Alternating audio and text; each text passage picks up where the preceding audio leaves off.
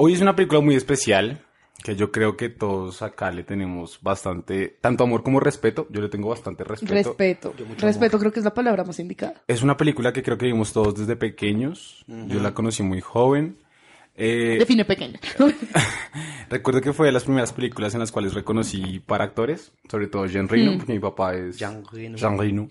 ¿Y Natalie? Y, y Natalie. Gary Oldman. Y Gary Oldman. Men. Sí, Ese es el men. Ah, la película eh, habla sobre un asesino, sobre una persona que moralmente dentro de la sociedad se vería mala, Exacto. sobre una persona que nos enseñarían cómo nos acerca a él. Sí, lo culturalmente definido como el malo. Exacto, pero más allá de eso es una exploración de cómo las cosas pueden tomar tonos grises o inclusive pueden ser completamente a la inversa.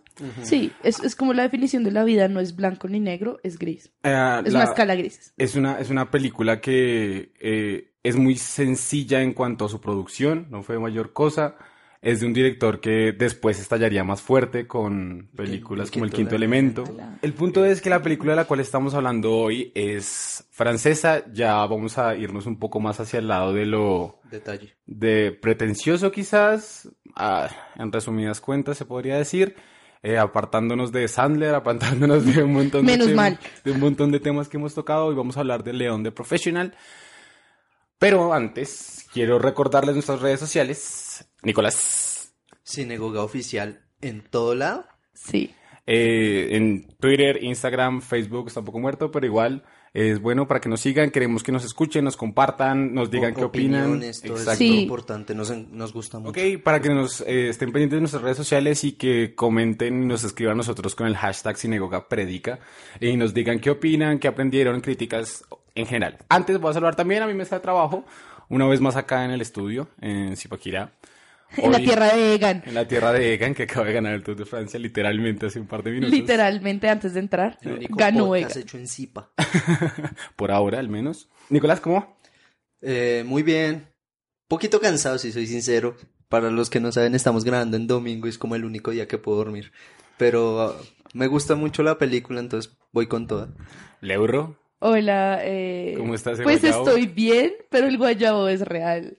Para los que no saben, ayer tuve un matrimonio Ya, y no, fue- ya no fue la novia. yo no fui la novia, claramente. se ganó el ramo. Cosa que hizo que mi alcoholismo se volviera más real de lo normal y nada, guayabo is real, pero lo que dice Nico es verdad. Creo que me gusta mucho esta película y nada, amo grabar con ustedes.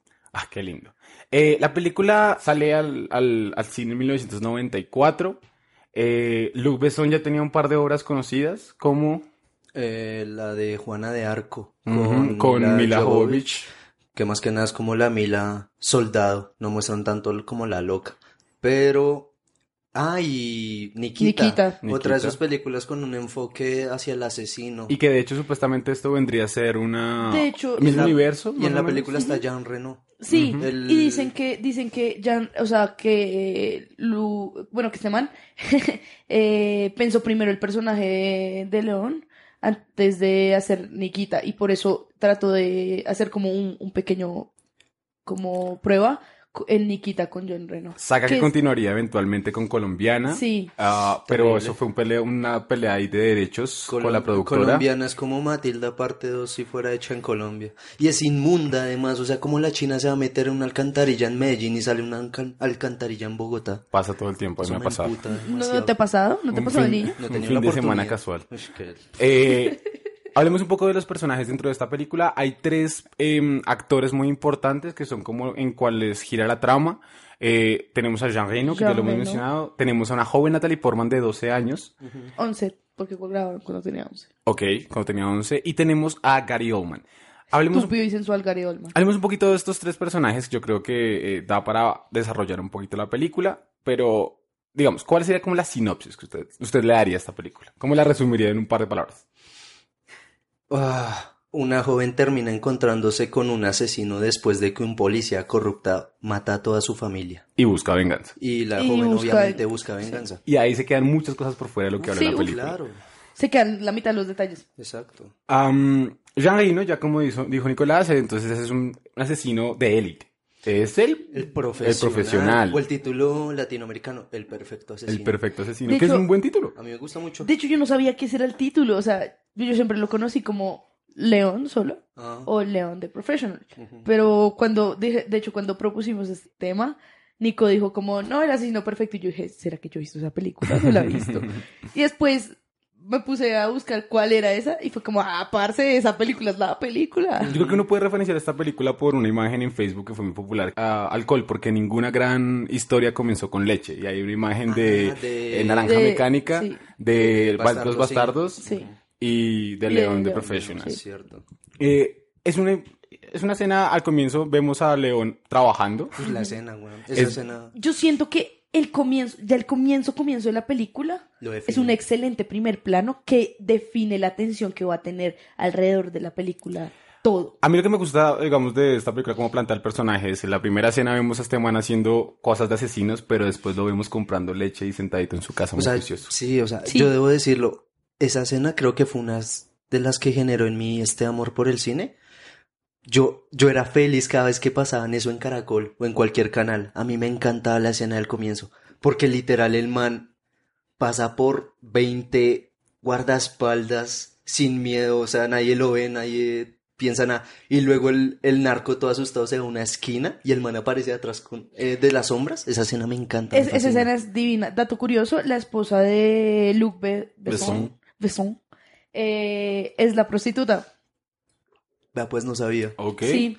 Y de hecho, pues mucho, mucho de la trama de este, que más adelante vamos a hablar de cómo, pues es como una historia de amor extraña, se basa en, en la vida real de, de Luc Besson, porque él se casó con esta mujer que se llama, si no estoy mal, Mai Wen, bueno, no sé, Mai Wen, Pierce me corregirá, que tenía como 13 años cuando se casó con Luc Besson, que tenía como 35. Hola a todos, Lau está en lo cierto, el nombre es Maigwen Levesco, pero, se casó con Besón a los 16 años cuando él tenía 33. Franceses, franceses everywhere. Sí, decía que, pues, mucha de la controversia dice que es la pedofilia dentro de la película. Lo que era medio viejo. Un poquito, un poquito pero más, eso lo- más lo hablamos adelante, más lo, adelante, lo- lo hablamos. Eh, hablábamos de León, hablemos ahora de Matilda. Ujú. Matilda, yo creo que es uno de mis personajes favoritos en, en, en el cine en general. Es muy chévere. Mm, dato curioso, por ejemplo, ahí eh, Casa de Papel, el personaje de, mm, ¿Tokio? de Tokio, sí, Tokio está El inspirado. corte de Nunca me he visto- cabello y nunca me he visto la, Casa de la- Papel. la parte mm, Física. física está inspirado en Matilda. Ah, también Matilda nos enseña que si te llamas así vas a tener una familia de mierda, sí o sí. Matilda Ah. me gusta porque es una contraposición al personaje de Leon. Leon es un tipo rudo que tiene un corazón sensible, pero Matilda es un personaje con un corazón duro que se luce frágil. Hay una parte de la película que a mí me gusta cómo lo resumen, que Leon le dice como eh, tienes que madurar y ella le dice yo ya maduré, solo me falta envejecer. Solo, solo estoy envejeciendo. Y Leon le dice yo ya envejecí lo suficiente, ahora me hace falta madurar. No sé, yo siento que Matilda y León son como un espejo en cuanto a la, la- la creación de personaje. Son muy similares y por eso eh, como que encuentran ese, como esa conexión, esa química entre ellos. Mm, Yo. Obviamente hay pedazos en que se complementan Es, es raro. y hay pedazos en que obviamente la inocencia de, de una niña que ha sufrido todo lo que ha sufrido y ver al único personaje que en verdad ama, que es el, el, el hermano, que lo maten, eso, eso, pues obviamente te va a marcar y va, va a cambiar la perspectiva que tiene y te hace madurar en cierto nivel. Ella es muy madura de por sí, pero tiene muchas similitudes con León. León. A mí, a mí me pasa algo parecido. Es, cada vez que veo la película, se me dificulta un poco cómo definir las personalidades. O sea, León se supone es el, la figura de madurez o el guardián de Matilda, pero es que León es en su personalidad supremamente inocente. A mí me gusta que verlo como Besson lo pensó y cómo lo quiso demostrar con una cosa tan sutil como es el no saber leer. El no saber leer. Sí. Pero es que además el man es muy incómodo socialmente. O sea, cuando están en el hotel y el man le, el, y el hombre que entrega las habitaciones, León se queda ahí unos minutos con él y está sumamente incómodo, no sabe qué responder. Matilda le da como, Matilda es como esa ayuda para poder seguir esas, ese tipo de situaciones, porque aparte de eso, León se la pasa solo, se la pasa en el cine, o se la pasa entrenando o durmiendo con un ojo abierto. El- De el- hecho, ese- yo siento que Para el dormir detalle, con un ojo abierto rocas bastante. yo siento que un detalle muy importante que demuestra esa inocencia y esa, como ese personaje un poco infantil, es la leche. Es ¿Cierto? la leche en sí. Claro. En, pues, las que no saben, pues los niños normalmente en Estados Unidos, no sé si acá, pero principalmente en Estados Unidos, se, o sea, todos se lo toman con leche. Es como, vayan y tomen hamburguesas con leche, o, ah, vainas así, es todo es con leche y es demostrar esa, inocen- esa inocencia eh, a partir de un vaso de leche. Pero es que y eso si- me parece muy interesante. Pero, digamos, otro momento que a mí me encanta es justo después del asesinato de la familia, León recibe a Matilda en la esta, y Matilda está obviamente hecha mierda, está súper triste, y León le da el truquito del, del cerdo Espere. en la cocina. Ah, vamos, vamos a hacer, hay, hay una pausa porque esta escena me parece muy buena y es lo que antecede y lo que va después. Ah, cuando mostramos la mezcla de estos dos personajes es porque conviven en el mismo espacio común, que es esos apartamentos casi de inquilinato en Estados Unidos. Y la familia de Matilda es una mierda, como todas las familias de Matildas en el cine. De hecho, de hecho, porque Y, buena cosa. y eh, Matilda sufre y los odia. De hecho, ella los odia. Odia a su familia, exceptando a su, a su hermano A de su cuatro años. sí. Eh, ahí hay un punto de inflexión en León, que es que León convive, co- está rodeado de gente, pero no se integra con la gente. Y Matilde es el único, es la primera persona, aparte de su jefe, que realmente como que hace una interacción humana. Sí, En la cual punto que se preocupa inclusive por él y que sabe sus cosas. León le da el consejo de que no debería fumar. Sí. Eh, cuando Matilda le matan la familia, golpea en la puerta en una escena que me parece perfectamente actuada, de ella llorando con la sangre en la nariz. De hecho, dato curioso, Natalie Portman no podía llorar en esa escena y le pusieron aceite de menta, alias le echaron Big Vaporub en el ojo hasta que lloró. Y se nota, se ve muy real, es por eso, porque tiene los ojos hinchados de tener aceite de menta en, la- en los ojos. Y León, de hecho, es una escena muy bien hecha porque eh, lo que, digamos, uno aprendió con el nacimiento de una nación, que es el montaje en paralelo, nos van mostrando esta gente buscando en la casa a la droga. Eh, el profesor Sweeney del manual de supervivencia escolar de Ned, que es el guardia que está en la puerta. Antes de ser profesor de química fue policía corrupto.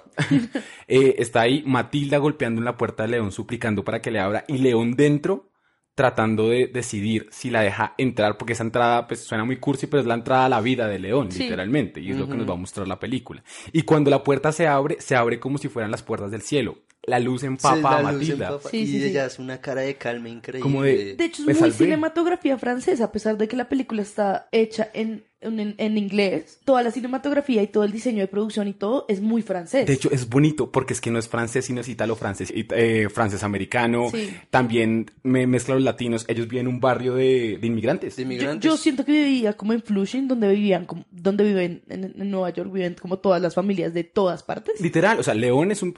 a ver, el actor de León es Español. español, pero Sí. es uno de los más grandes actores franceses Sí, sí, que sí, interpreta acá a un italiano. que, vive habla en un- inglés. que habla inglés y vive en un barrio latino. Vale hacer una aclaración. Juan Moreno y Herrera Jiménez, o mejor conocido como Yangue, no es de ascendencia española, pero es francés de nacionalidad. Es fácil equivocarse debido a que nació en Casablanca, Marruecos. Y Natalie Portman es israelí. Y Gary Oldman es inglés. Y Luc Besson es francés y Luc Besson tiene una gran integración con el cine mm, eh, con el cine norteamericano, pero digamos su grande obra, nosotros con Nicolás la intentamos ver, Angela, Ah, sí. que es una obra en blanco y negro, Negro. que habla sobre un ángel que Salva un man que se iba a suicidar. pero el ángel está más más vacío que quién sabe quién. O sea, entre hecho- Gabriel y Angela de Luc Besson, Angela tiene más eh, crisis existenciales. Es De que- hecho, a Luc Besson lo critican mucho porque es un director francés muy americanizado. Es cierto, y uno lo va a ver, por ejemplo, en... recordemos en- que fra- los franceses odian a los americanos. Eh, Los ingleses y los estadounidenses y los franceses se llevan mal en cuanto a cine porque son dos corrientes de cine muy diferentes. Los estadounidenses se basaron mucho más eh, en lo que fue el, el- el héroe campbelliano, en esta estructura clásica, y los franceses exploraron muchas más cosas. Y recordemos que está desde el nacimiento de los cine, del cine estaba Lumière y estaba Edison.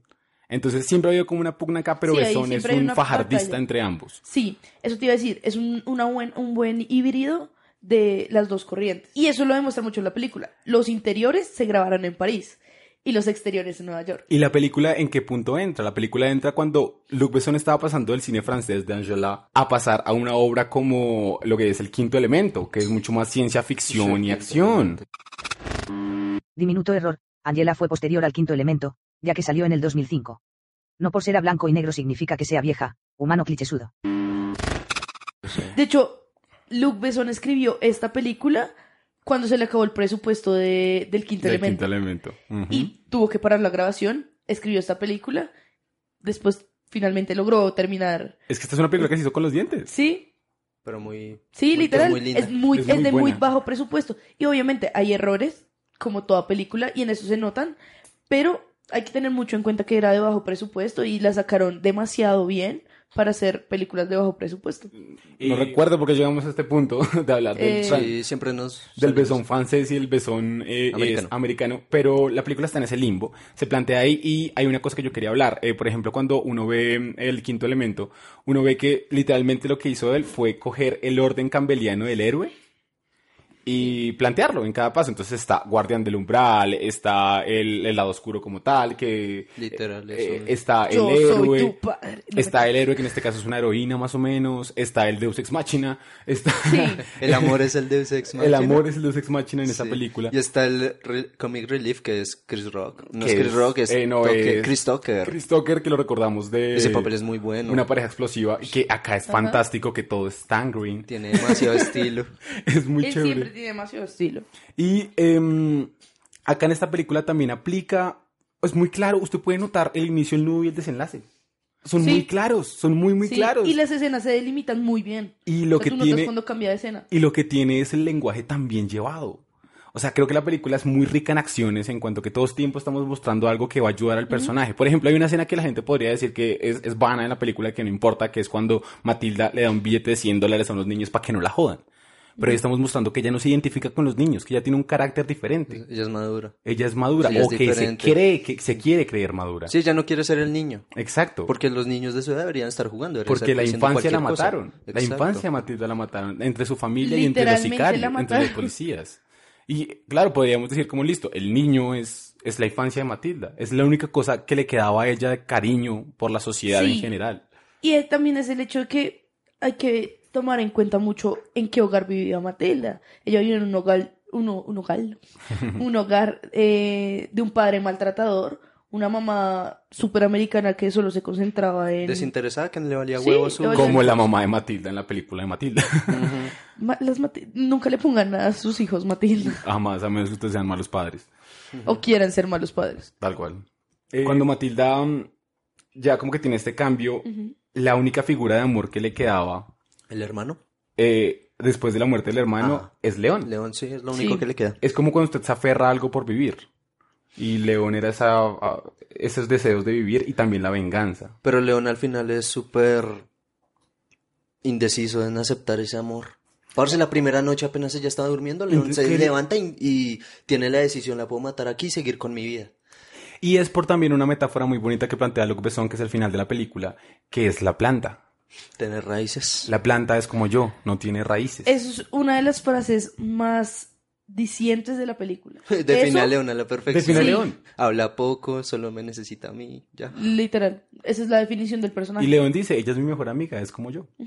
Y eh, es chévere porque cuando León acepta a Matilda en su casa, como ya dije, en- eh, acepta a Matilda en su vida, está echando raíz, porque es que si León se muriera, no quedaría rastro de León. Exacto. Recordemos sí. que León huyó de, de Italia Sí. después de cometer su primer homicidio. De hecho- a raíz de que el hombre que era el papá de, la- de su amada mató a su mató a su a, a él- la mató, mató a su propia hija para no permitirle estar él con ella. De hecho, los- eso lo sabemos los que vemos la versión completa de León, porque Esa- recuerda esa que escena no está en León, Leo- León de Professional lo cortaron, lo censuraron mucho debido a pues que son temas fuertes y no eran temas muy tocados en la época. Y En ahí la época podemos fue entrar- hace como 20 años. Eh, de hecho, la película tiene 25 años. ¡Wow! Envejeció bien. Eh, y ahí podemos hablar Como el entonces vino. de la relación Matilda-León. Sí. Que es una cosa que fue... ¿Ustedes han leído Lolita de Nabokov? No, Eh, pero, no, pero sí he escuchado re- muchas Conozco cosas. la crítica. O el Lolita de Kubrick, la película Sí, Lolita Lolita- del de hecho 97. Lolita de Kubrick es la adaptación de Lolita, Sí, sí, sí, el sí, sí. libro. Y también hay una Lolita del noventa y tantos. Eh, Sí. La cosa es y de hecho, se basó en Nikita, se basó en Lolita. No es confirmado, se podría relacionar por Elita, pero nada más, te vi mala y euro. y es esa representación de la niña y el hombre. Y no digo mujer y hombre porque es diferente, es niña y hombre.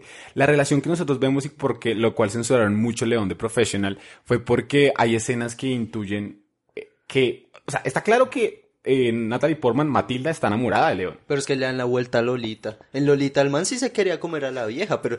Acá eh, nos dejan un terreno gris. Yo no quiero decir esto, pero es que Matilda, pues, es conoció a un hombre que le salvó la vida, está experimentando estos sentimientos hasta ahora, Es pero... que es muy eros. Es que se, se le da la vuelta. León es el inocente. Él no quiere hacer nada. Matilda Todos sí tenemos quiere culpa de todo. en cierto nivel.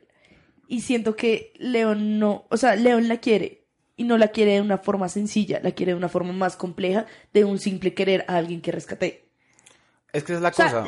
en, en pocas palabras, León le copia en cierto nivel. Solo le copia cuando se duermen juntos en la misma cama y León Pero es está que recuerda, súper incómodo. recuerda que también eliminaron una escena donde León eh, entra al baño mientras Matilda se está bañando. Ah, esa no la vi, pero... Yo tampoco, y si no la vi no existe. Sí, discúlpame. No, es que en Amigo, serio no la la voy a conozco. Yo vi la versión extendida, digamos como que hay cosas raras que sí sexualizan a una niña, como por ejemplo el clásico eh, cantada de Happy Birthday de Marilyn Monroe. Uf, ahí se le insinuaba con toda. Ah, sí, Sí. que lo vemos re también en. Breaking Bad, lo vemos en Los Simpsons. Hay otra- O sea, si, si alguien te canta esa canción de- en ese tono, es porque quiere algo más. Hay otra, hay otra escena eliminada en la que después como de un asesinato, el primer asesinato de Matilda van a celebrar a un restaurante súper fino y Matilda se emborracha con champaña y se, y se sube a la mesa y todo y le dice como dame un beso León, da uno. Y el Qué man- y- recuerdos. Y, el y la es- risa de Natalie Portman en esa escena es fantástica. está re loca, Está ¿cómo logra loca. hacer esa risa? Dura Aparte, resto. Sí. Me encanta el hecho de que los papás supervisaban todas las escenas, ¿no? O sea, Sí. los papás permitieron mucho. Aunque los papás les dijeron como No fuma. cinco, cinco cigarrillos en toda la película. Pero ella no fuma, ustedes nunca la ven a ella No. echándose el cigarro en la boca. Es cierto, simple Sí. cuando Pues le hacen que- un cambio de cámara Sí, o algo en los cortes. momentos. Sí. No, yo lo que iba a decir es que, mm, eh, digamos, León, toda la película cree, por su inocencia, cree que Matilda tiene 18. Ay, sí, es demasiado tierno esa escena. Y luego cuando llega con Tony, le dice, "Eh, ella me va a reemplazar, tiene 18. Y él se queda mirándolo, ¿en serio? Y esa es la cosa, cuando él le pregunta, ella le dice, tengo 18, y León le cree. es que León es Sí, es muy como, inocente. sí, 18. Bueno, No. me creer eso. Y es que esa es la cosa, León no tiene maldad en sí. Sí, Sí, es no verdad. tiene- Él O es sea, es lo la... que decíamos, él es súper inocente. Pero él es el asesino, pero en re- él en realidad es una persona diferente. Él... Primero que todo, recordemos que León es un asesino con un código moral en primera instancia. No mujeres, no niños. No mujeres, no niños. Y es como, bueno, León no pregunta quién está matando, pero tampoco acepta todos los trabajos. Sí, es obvio, verdad. sí es cierto. ¿Cierto? Entonces, León, como tal, es un. Su profesión es asesino, pero su ser no es un asesino. Es diferente ser un asesino, pónganle como John Wick.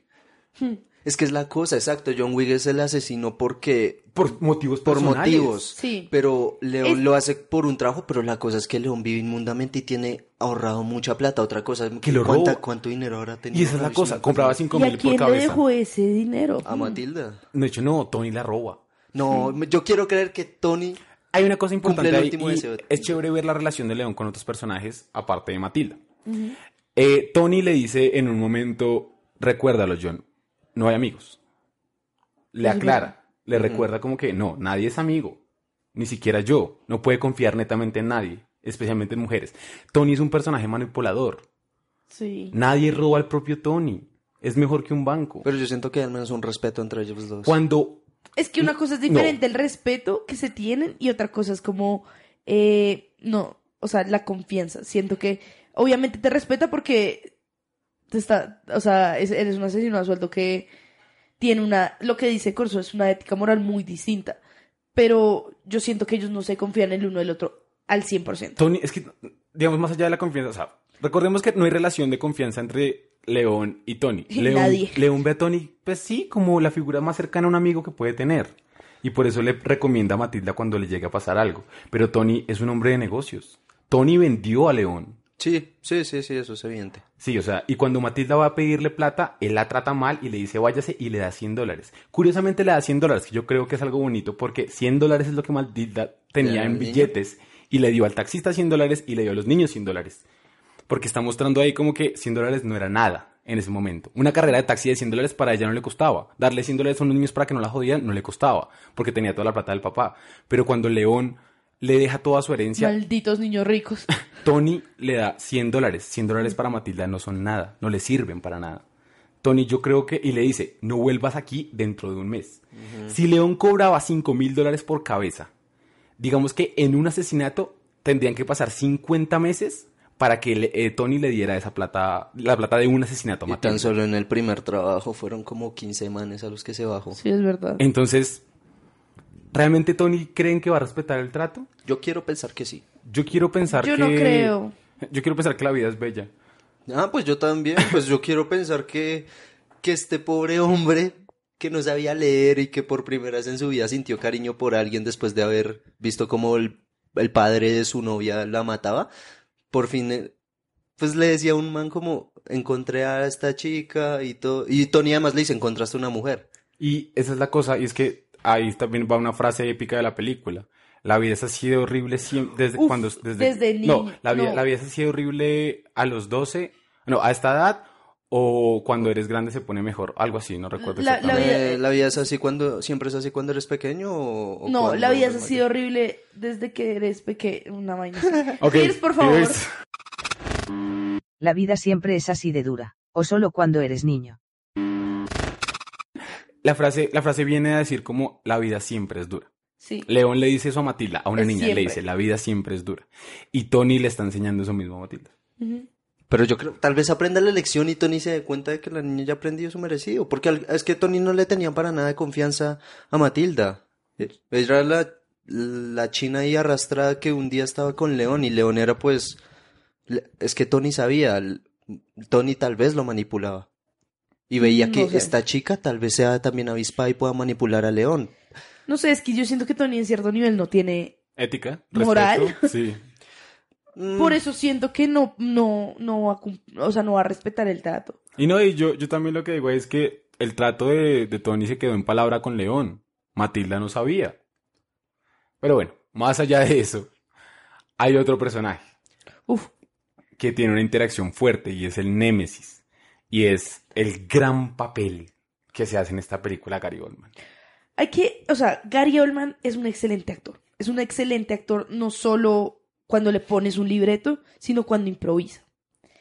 Y eso me gusta mucho en esta película porque le dieron mucha libertad de improvisar. El Bring Me Everyone es improvisado. si no El Bring mal. Me Everyone es improvisado, la de la de Beethoven es improvisada. La de Beethoven es Ah, Le improvisada. hicieron tres veces. Le hicieron con eh, cuando, o sea, él, él habla de la decoración de la casa, Sí. él habla de, en otra habla de carros y la tercera habla de Beethoven. Y dice, ah, que se nota que tú eres un hombre más de Mozart. Sí, Me, me gusta. gusta. Mozart, pero Beethoven.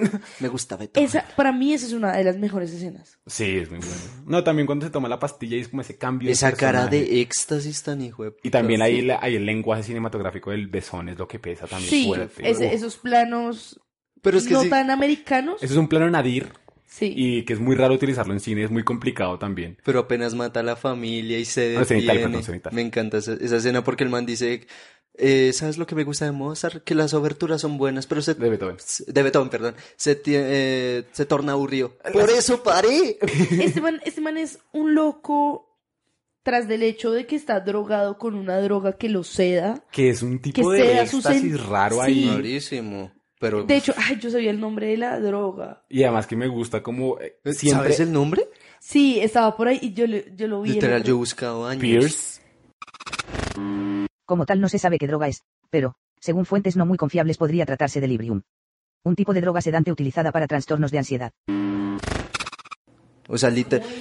O sea, es como unos de los misterios del cine como que hay en el maletín en Pulp Fiction. ¿Cuál es la droga no, de no. Stansfield? Es, es, se llama como Ilium, no sé qué. Qué locura. Y, y digamos también, por ejemplo, todo, todo este como, este, este, este rito que tiene para drogarse. Entonces, coge las pastillitas, las mueve Y después se toma la pastilla, sube la cabeza y los ojos tan azules que tiene Gary Oldman. Sí, resaltan de le, le- hace un clic el cuerpo y ya, o sea, el man entra en un estado de éxtasis muy brutal, o sea, ojalá alguna droga Ese personaje es... Y ahí vemos también un contraste muy divertido. El personaje héroe de la película es un asesino, Ya. más el villano es un policía. La justicia. La el justicia bien, es la el mala. que debe Sí. protegernos y mata a una De familia. hecho, toda la película es esa lucha de qué está bien y qué está mal, porque la cultura nos inflige algo que dice como matar está mal. Pero lo- en, en este caso los dos están matando. Sí. Digamos, yo ahí no puedo dejar de pensar en, digamos, Dead Note. Ok. Dead Note es básicamente el... Sorry, solo he visto el de Netflix, que es bien mala. Pero la, la, la, la sinopsis, la, idea principal idea- es lo que importa, básica. que es, si tengo el poder de matar a todas las personas malas en el mundo, Pues Kira pensaba que estaba haciendo un bien al mundo. pero él le pensaba que estaba mal. Obvio. Y es esa pugna. Porque para Es que es eso términos siempre. de la sociedad está mal matar Y eso a viene, gente. eso viene desde el concepto, eh, eh, creo que es platónico, de qué pasa si el hombre más bueno del mundo tiene un anillo que lo vuelve invisible. Ah, el Señor De de los Anillos. De ahí viene el Señor de los Anillos. Sí, sí, sí. Y es, ¿qué pasaría? ¿Ese hombre haría bien? Hay una historia, supuestamente. Claro, cuando uno puede hacer lo que quiera ahí es donde se define si uno haría algo bien o algo malo. El- Sí. eh, y De hecho, eso- esa también es una, una... Creo que lo dicen también en Matrix, que es escoger el bien o el mal. ¿En qué momento? Uy, sí, ahí te fuiste a la mierda. Esperen. no, me encanta. No, Matrix. no, sí. Ay, pero me toca averiguar bien. Es No. que hace rato no veo Matrix. Dale, pero, dale, relaja. pero estoy segura que sí. Porque lo había debatido con mi hermano, de hecho. No, y lo que yo venía a mencionar esto de Death Note es por precisamente eso. Una persona que mata a alguien que es, que es malo, ¿es mala? Fuck, E- esa es como la Es que es, pugna. la- ese- ese es- ese es el problema moral que imparte la película. Sí, no solo esta, muchas, pero en esta se nota muy, muy, muy claro. Y digamos, yo creo que también es algo que tiene la obra de Besson, que siempre es como este personaje que tenemos de, de- eh, endiosado. No es tan bello. Angela. Angela. ok. Angela es un ángel que se prostituye. Eh, Angela es un ángel que salvó a alguien del suicidio, pero ella también quería matarse. Pero ¿sabe qué es la cosa con Angela? Usted y yo vimos esa película. Yo la repetí después. ¿La terminó? Yo la terminé. Yo me quedé dormido. Pero Angela da mucho para qué hablar, porque Sí. es una película fuerte en Y es que también temas. maneja esas tonalidades grises. Eh, eso es, es como tanto en su color. Qué incómodo. Ah, sí, es que estamos en público en vivo. Nos está viendo una familia de asiáticos, estamos en 500 días con ella. Gracias, Nicolás, por hacer ese comentario. Perdón, Gracias. nos están lo viendo, no puedo necesitaba. hacer nada. Sí, si alguien no entiende 500 días con ella, por favor vayan y escuchen nuestro podcast. Sí, es de los mejores que tenemos. Certificado por nosotros, porque a quien más le importa la opinión de otro. Y, eh, no, eh, digamos, Angela también toca ese terreno de, de lo, de lo grisáceo entre cuál es el bien, cuál es el mal. Y, y es como que es casi un yin yang. Es casi de que entre toda maldad hay un punto de bondad, pero entonces acá no sería un... Pero siempre están juntos. Es lo que te digo, la vida no es blanco ni negro, es una escala grises. Una escala de fajardos. puede- Es, es una, sí, la vida es fajardista, ya lo hemos dicho en un par Sí, de podcasts antes. creo que ese es nuestro, uno de nuestros De- al menos de esta temporada. Aquí, aquí no vemos las cosas con, con felicidad o tristeza, sino en tono fajardista. Sí. Nico de todo con tristeza, pero eso no importa. Eso no es cierto. Y le brutó con felicidad, yo soy el fajardista del grupo. Ah, bueno. Eso es verdad. Pero no, no, y digamos, ahí es donde Besón me parece fantástico y es como nos va rotando los personajes. Mírense, fíjense que León comienza siendo malo y vamos viéndolo ya como el personaje Sí. bueno. Parce, sí, el desarrollo es increíble. La evolución de personaje de Besón es muy, muy linda. Y además también, eh, digamos, hay algo en el cine que es las cheesy phrases, que Ajá. es como estas, digamos, eh, Palabras. la enfermedad y yo la cura. Ok. Sylvester Son esas típicas frases de cajón que... Pero acá está tan bien aplicada cuando le dice, This is from Matilda. Ah, al final. La claro. última frase que dice León en vida Sí. es una cheesy phrase, pero, Pero- es muy linda. La mitad de las frases, o sea, yo siento que la mitad de las cuentas que tú sigues de movie quotes tienen que tener esas frases. Sí, sí, sí, ¿Por yo la qué? vi literal una hora antes de venir aquí. Está... Pero es bellísimo. o No, sea, es muy lindo. es buena. muy lindo. Imagínense, la última palabra de uno ni siquiera es como un- una oportunidad para uno desahogarse o algo, es uno quiere es como saber por qué estoy haciendo esto y de quién viene esto. León quería La última palabra de León fue Matilda. Exacto, y vemos a un personaje que al comienzo está súper incómodo, que no la quiere dejar entrar, que incluso considera matarla. Y para el final, o sea, hay una escena que a mí me encanta. Eh, León cuando llega del trabajo herido y le compra un traje, un vestido a Matilda. Y ma- María, esa escena es bellísima. León está súper nervioso, está muy tímido, mira al piso, ni siquiera la mira a los ojos, le dice como te compré algo. Y Matilda en esa escena está súper eh, puta. fría, está como, sí, déjalo ahí, ya lo miro. Y León está muy León le dice, destápalo. Voy a destaparlo yo. León es personaje tan tierno, es muy, muy querido el man. Y por ejemplo, la carita. Ala, muy querido. La, ca- la carita como se le iluminan los ojos en la escena del cine. Yo amo, yo amo en todas las fucking películas que haya una escena. Es que una escena de cine es una de las Y León es un John. Coffey en La Ah, en Milla el- Verde. Uy, esa escena es bellísima. Es Cinema Paradiso que se los juro que Uf, solo pensar la cine, escena yo uf. quiero llorar. Esa Eh, película es una, de hecho, creo que esa película nos unió porque la vimos en, la vimos en una clase juntos. Sí, no recuerdo. Sí, pero no me acuerdo en qué clase. Sé Eh, que la vi contigo. También, por ejemplo, ahorita más reciente en La Forma del Agua, cuando el, el hombre pez, El hombre pez. el monstruo, bueno, Nicolás se sabe el monstruo, el Está- nombre, no, se llama la criatura, digamos. la criatura entra al cine también. Guillermo del Toro nos putearía si le dijéramos monstruo. Sí, monstruo, ¿Monstruo? Monstruo. Monstruo. Él dice monstruo. Breve. Sí, porque es él lo dice. mexicano. La vez pasada él, él dijo, yo me crié no con los monstruos, sino con los monstruos. Monstruos. Es que es divino ese viejo. Es un gordito Cuchito querido. lindo. Algún día hablaremos de, de, Sí. de Guillermito. Pero cuando él entra ahí, es De muy, Quique. es muy lindo el plano. El plano es, el plano es desde arriba. Es un, bueno, si me pongo técnico, es un contrapicado del, en primer plano de la cara de, de León, lo cual entonces nos vendría diciendo como que está viéndolo desde arriba, que De León hecho, es, un personaje, es un personaje que se está reduciendo. Cuando volvemos a ver esa misma expresión tan fantástica en su rostro, es cuando eh, están jugando charadas con Matilda Ah, sí. y hace la imitación de... mm, John Wayne. No, ¿No? hace la de el de Singing in the Rain Ah, John, Jim Kelly. de Jim Kelly. Y Mari, toda esa después escena, vemos a León esforzándose para imitar a John Wayne. él está súper incómodo.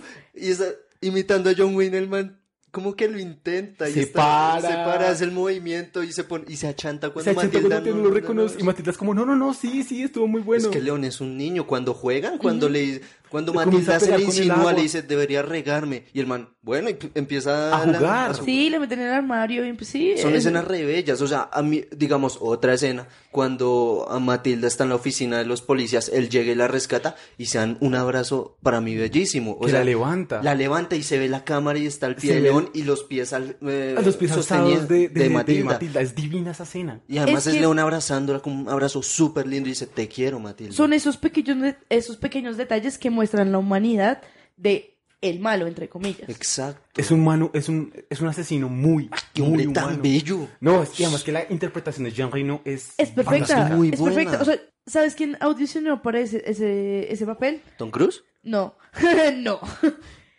Eh, Keanu Reeves y Mel Gibson. Uy, Pero no les cuadraba. Mel O sea, Gibson no. Mel Gibson solo- es un cristiana. poquito igual de frío y inex- e inexpresivo, pero... No, yo, Jean yo siento que quedó. ese papel está hecho para él. Sí, o sea, es un- y es un papel que trascendió la... Y lo mismo tiempos. para Matilda. Natalie Portman audicionó Liv Tyler y Christina Ricci. Está Uf, hecho uf. para... No, pero con Cristina Ricci hubiera visto esta película ¿En de una forma muy diferente. Sí, obvio. Qué pena, pero... Recuerda que es Cristina Ricci. Búfalo... Búfalo 66. Y no, yo no puedo ver a Cristina Ricci Solo de una Locos forma tierna. Sí, sí, solo Locos Adams, qué pena. Sí, sí, no, sí, Cristina. Bueno, sí, no, Sí, sí, sí, León no, es el sí. del putas ya. No, y la actuación de John Reno también es muy bella también por una cuestión de lenguaje. Claro. El personaje León casi no habla, no se bota un discurso épico, la parte en la cual nos bota ese monólogo necesario de cada personaje para hacer catarsis es cuando nos cuenta la historia de por qué está en América, de por qué está solo, de por qué abandonó todo. escena que cortaron. La escena que cortaron. De hecho, de hecho, bueno, hablando un poco más de esa censura, la película pierde fuerza cuando la censuran. La película eh, deja de tener un sentido más, más allá de contar una historia. Esta película, cuando la ves sin censura, te llega, te llega mucho más, te Sí, llega más al alma. sí, es sí estoy de acuerdo. No, claro. digamos también, yo creo que ese terreno, ese terreno escabroso que toca Besón al plantear esta relación amor filial, amor sensual entre Matilda y León, es muy bueno Sensual. también porque genera una incomodidad en el espectador, pero a la vez es como, no, León es bueno, y es porque uno cree en León. Sí. Es uno cierto. confía en. León. Completo. Uno sabe que León no es mala persona y que jamás haría algo tan Es que asqueroso como él es la no, quiere, él no quiere herir a Matilda en ningún momento. Él, creo que ese pensamiento nunca le pasó por la cabeza. Y ahí vemos cómo es que León cambió y León volvió a ser otra persona a raíz de Matilda y es la escena que hablaba Nicolás, que le dice, no trates mal a los cerdos. Los Ah, cerdos son muy lindos. Son muy lindos. Y le das... Yo tengo uno en, En la, la cocina. cocina y Matilda mismo. dice una grosería, dice, acabo de ir a la puta cocina Y no había y ningún no cerdo. veo a ningún cerdo. Y él, sí, y viene a jugarle con el guantecito. Es, es que la escena más linda de la vida. Es que es divina y, y- y comienza a hacerle sonidito como un marranito, jugando, jugando como si estuviera tratando de... Es como Leones, Leones Gary Oldman en Batman, porque Ah, está Hay algo tan ayudando a un simple. ¡Qué joven meta! güey. hay algo tan simple, eh, cualquiera puede ser héroe, tan simple como la persona que para reconfortar a un niño que acaba de sufrir algo muy feo le pone su abrigo. Uf, es muy Obvio. cierto. Y, y León es eso, con ese Sí, es simple verdad. acto, desde el del llanto de Matilda cambió la risa. Claro. Me- eh, No, me que gonorrea este programa. Me encanta esta del programa. película. ¡Qué gonorrea! Me no, encanta, es muy linda. encanta. La película es muy, Sí. muy, muy linda. Se me acuerdan un poquito los ojos. La verdad me emocioné mucho. Es que es una película que emociona. A mí sí, es es esa mi- película era llega. Y la película, eh, yo recuerdo que la primera vez que la vi fue hace muchos años y como que no tenía esta conciencia de la música dentro del cine. Pero la vez que la vi a conciencia y entra al final, eh, The Shape of The My Shape Heart. of My Heart, de Sting. cuando estamos, eh, ¿cómo es que es la letra? Es que es, es un jugador de cartas. Sí, exacto. Eh, sé que las, ah, sé que las espadas son el, el arma de un soldado. Sé que los tréboles son armas de guerra. Sé que los eh, diamantes son dinero para su arte. Esa no es la forma de mi corazón. Eh, es, es divina tanto por la música que es Sí, impactante. en resumen, sí, es así la letra. Y, y entra, pero es como. Es, es un personaje que tenemos un este- estereotipado, pero la canción lo que nos está diciendo es: no es así. Sí, No todo es como parece. Y cuando entra al final, yo lloro. Uy, yo lloré. Lloré No, tanto es esa vez. A, a mí esa también me lo sacó unas lágrimas Sí. de pequeño. A mí me fascina esta película de pequeño. Y ahí vamos a. la musicalidad del- de, del- de, de esta película es, es brutal, es divina. O sea, en verdad, no solo es esa canción, sino las mezclas de sonido. la digamos, música la- italianita y la- siempre de Sí. fondo. Las composiciones son increíbles. Cuando el man está haciendo asesina a la familia, la música de fondo es increíble. Y cuando se detiene y pasa a través de como estos Sí, de estos cosas que no sé qué son, se me olvida el nombre, que colgaban ahí, como una puerta hecha de Que son como arandelitas ahí. Exacto. ¿Y pasa? la- sí, Las shakiritas ahí. La- sí, Ah, la Shakira, Shakira. sí. No, y La que además, por ejemplo, el plano ahí juega con, con el enfoque. Entonces, vemos solo los ojos. Los ojos azules y muy locos de Gary Oldman. En general, esta película, la, en- entre la mezcla de producción y música, es divina. Y no, y agrega, y agrégale esa, ese sentido que pues, ya hemos hablado. Y la actuación de estos, de estos tres personajes Sí, que, los que tres la son- rompen, los tres la son rompen. impecables. Los tres no, no tienen como punto malo. Es verdad. Es fantástico. En especial Natalie. Por No, ejemplo, cuando, cuando León, León le, dice- le- casi que le miente a Natalie Portman y le dice, eh, ella le dice, acá no cabemos los dos, no, no, no me voy a meter acá, no cabemos los dos. Y él le dice, no, no, no, eh, sé que puedo salir solo, pero si tú estás, no, no puedo hacerlo. Y lo primero que coge él es su planta. Sí, Porque la envuelve, la envuelve en una cobija y la tira. Y, y, y manda a Matilda y vemos ahí que Gary Oldman se leyó el plan. Porque Gary Oldman es un villano a la altura del héroe.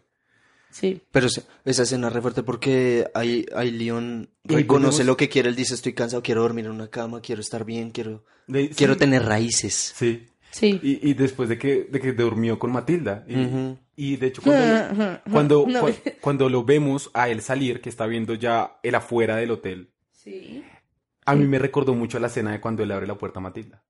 Porque Ah, él está, él está viendo la Oye, luz. sí. Está viendo sí, la luz. Claro, cierto. Sí. Y entonces él ya decidió salir. Y llega el hijo de puta Por la espalda. Stansfield y le dispara.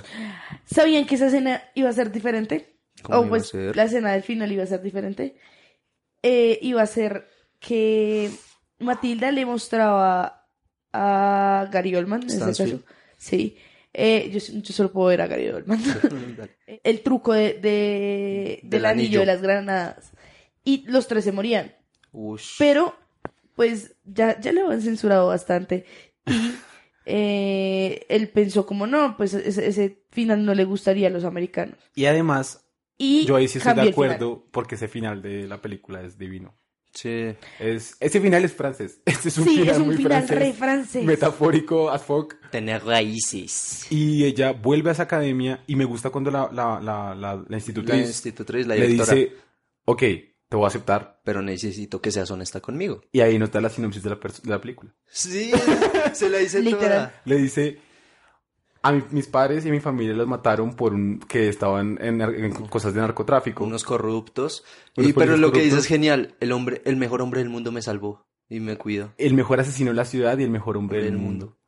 Sí, es verdad. Y ella ahí- le cree y la deja. Y Matilda, para finalizar, creo que el ciclo de León le deja crecer raíces a la mata. Parce, y el New York Times se, tir- se tira el puto final porque descredita el final diciendo que el- ese tipo de planta es una planta Sí, como china que no duraría ni un mes por- porque no puede estar expuesta ni al sol, ni a mucho sol, ni a mucho Es frío. una película, güey. Marica, y dice que es un, un error poético perfecto.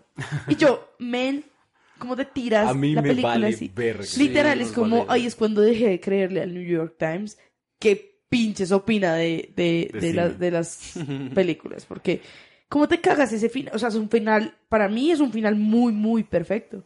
Es muy francés lo que dices, Sí.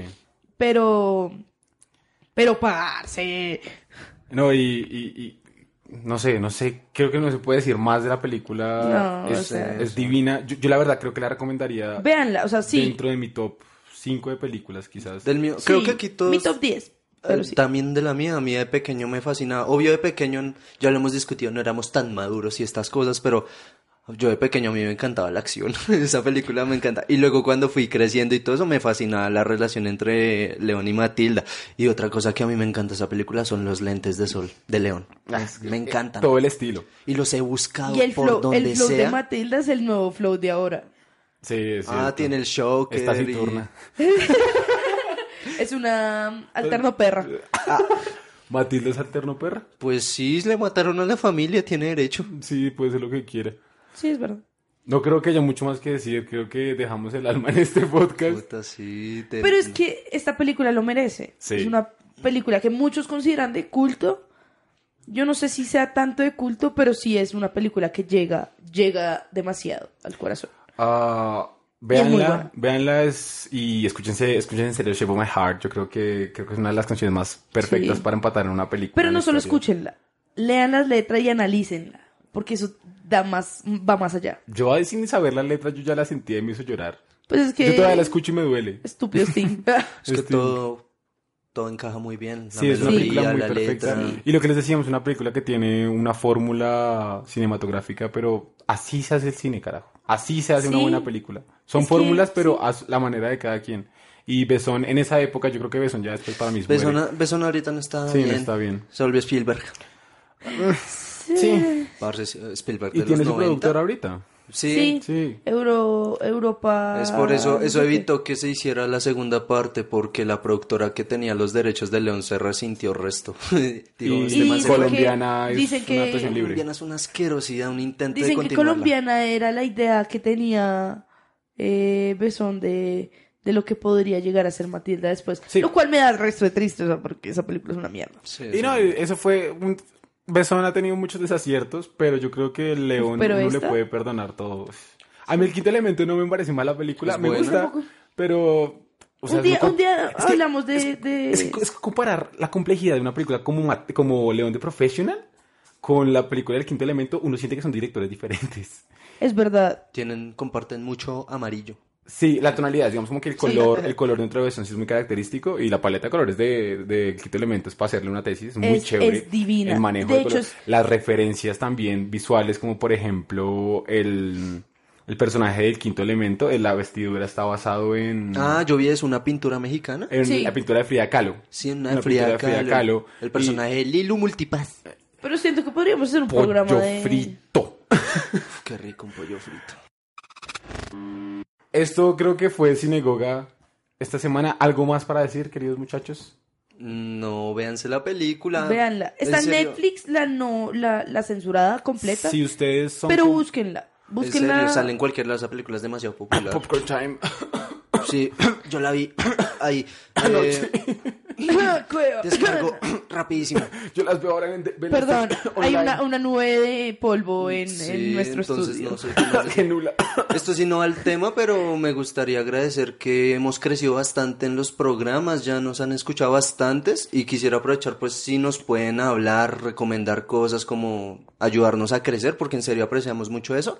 Y, pues, recomiéndenos. y recomiéndenos cosas, Esa y es la temas cosa. incluso, porque Ah. ya tenemos la oportunidad, mucha gente nos está escuchando. Bueno, ya mucha más que antes, entonces... En Colombia estamos creciendo los podcasts, eh, hay que apoyar a todos los podcasts. Escúchense otros podcasts, hay muchos. Si ustedes quieren aprender un poquito más de la producción cinematográfica, por ejemplo, esta gente que hace cine, es, también hay reviews de películas como Estúpido Nerd, que es como el grande Nerd. ahorita.